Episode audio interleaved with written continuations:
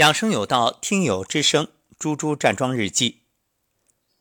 二零二零年七月十二号晚上十点三十一分，亲爱的老师，上午好。晚上一上完课，就迫不及待躺床上了，心里想着揉腹完再睡吧，可连深呼吸的力气也没有了。八点多被电话叫醒。闭着眼睛接完电话，一口气睡到早上。五二零闹铃响，微笑着醒来，感恩揉腹学习，去卫生间排便，简单洗漱，迫不及待地前往我的桃花源。小桥流水，柳树下站定，打开音频起床巴士。连续几天上课不停讲话，深呼吸似乎都没有平时那么容易，胸口有股热气。但随着音频不断的调整呼吸的过程中，热气慢慢的往下走，接着就打了几个嗝。抻筋拔骨时，也像前两次一样，感觉到后背的结节被拉伸开的轻松。现在最喜欢的就是扩胸运动时，听到后背的咔咔响，觉着很有成就感。做按摩时，按摩师说后背组织有粘连，这样坚持做下去，应该就会越来越好了吧。起床巴士里也很享受最后一式呢。每次做完或做的过程中就会打嗝。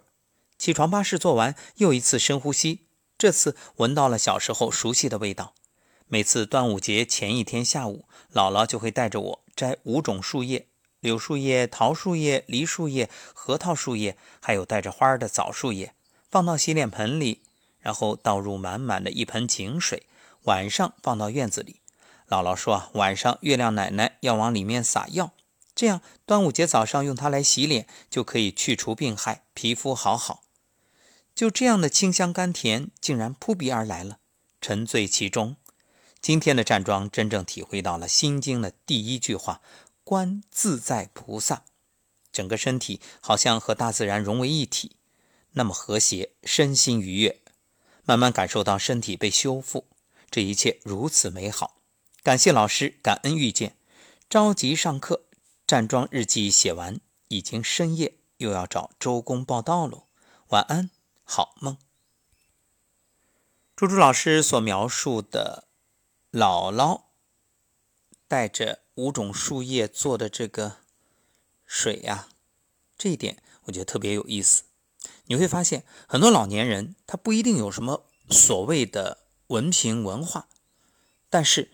他其实真的是有内涵，有这种观念、传统观念，代代传承、口耳相传，是这样。老人说，老人说，老人说，哎，一点一点传下来的。当然，在我们这个时代啊，老人说的话很多我们是记不住的。为什么？因为充斥了太多所谓的知识。但是你不要小看这种老人说。就像这五种树叶，包括井水。其实你想，一个是这个季节井水里面所含的物质，一个是空气里面所含的这种元素，那它融合在一起，能够祛病，这绝对是有科学道理的。千万不要误以为这些是迷信。所以你会发现。真正在中医里面所讲的，什么是药？武侠小说说，飞花摘叶皆可伤人。那道医也好，中医也好，一朵花可以是药，一片叶子可以是药，那一杯水可以是药，一句话可以是药，一个眼神也可以是药。所以，什么叫药啊？能够解决你问题的，解决你当下身体或者。心理问题的，让你平衡中和，然后恢复到正常状态，这就是药。万物皆可为药，而其中安心是大药。所以你看，猪猪老师这一路走来，其中有一个最重要的，就是内心有一种踏实感，每天都站桩，感受着越来越好。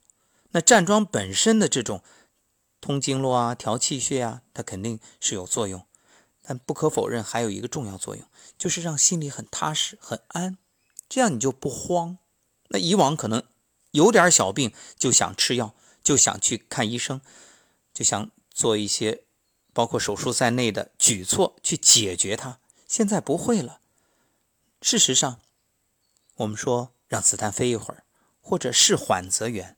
有些所谓身体出现，你今天有个包，你着急把它切掉，你却不知道，可能等两天它调整平衡了，自然就消除了。所以万事万物别着急，安安心心面对着，包括身体以及人生、事业、情感方方面面出现的问题，不是为这个问题的表象而焦虑，而是想着透过现象看本质，了解问题背后的原因。你只要把原因改了，这个果自然会改。就像猪猪老师现在，当然我还要说一点，这睡得还是有点晚啊。那再早一点更好。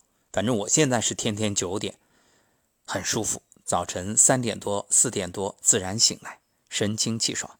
当然白天可能，呃，也隔不多会儿就困了。比如可能九点多就会有困意，为什么？因为从三点多醒来到九点，六个小时了呀。想想正常，如果是六点起，那十二点也六个小时，他要休息一会儿，很正常。所以困就小睡、小气；饿就少吃，用少食多餐，用经常闭目养神，用这样的方式听身体的话。所以不饥不食，不渴不饮，不困不眠。一切都是遵循大道，遵循天道。如此，不仅你的身体越来越好，你会发现命运也越来越好。为什么？因为你调整到平衡状态，你心态也平衡，你对人说话和颜悦色，你处理事情不急不躁，你会发现，哎，慢慢的，周围的气场越来越好，别人自然愿意向你靠近。那命运改就是一个水到渠成的事儿。好，今天。节目就到这里，感恩各位的收听，也欢迎大家把猪猪老师的站桩日记可以分享给身边的亲人朋友，说不定你无意当中的一个分享就能让他改掉不良习惯。你曾经给他说戒烟戒酒早睡不要暴饮暴食没用，结果你把节目发给他，他啊今天很无聊，点开看啥呀？天天发听听吧，结果就这一听有效了，改变了，是不是要感谢你啊？当然，我知道你要的不是感谢，是的，我们我相信，包括朱朱老师在内，也不是要感谢。只要你变好，那这就是最好的回报。愿人人都能拥有健康的身体，愿更多的人能够因这份健康的习惯的建立，心平气和，然后真正构建一个和谐社会。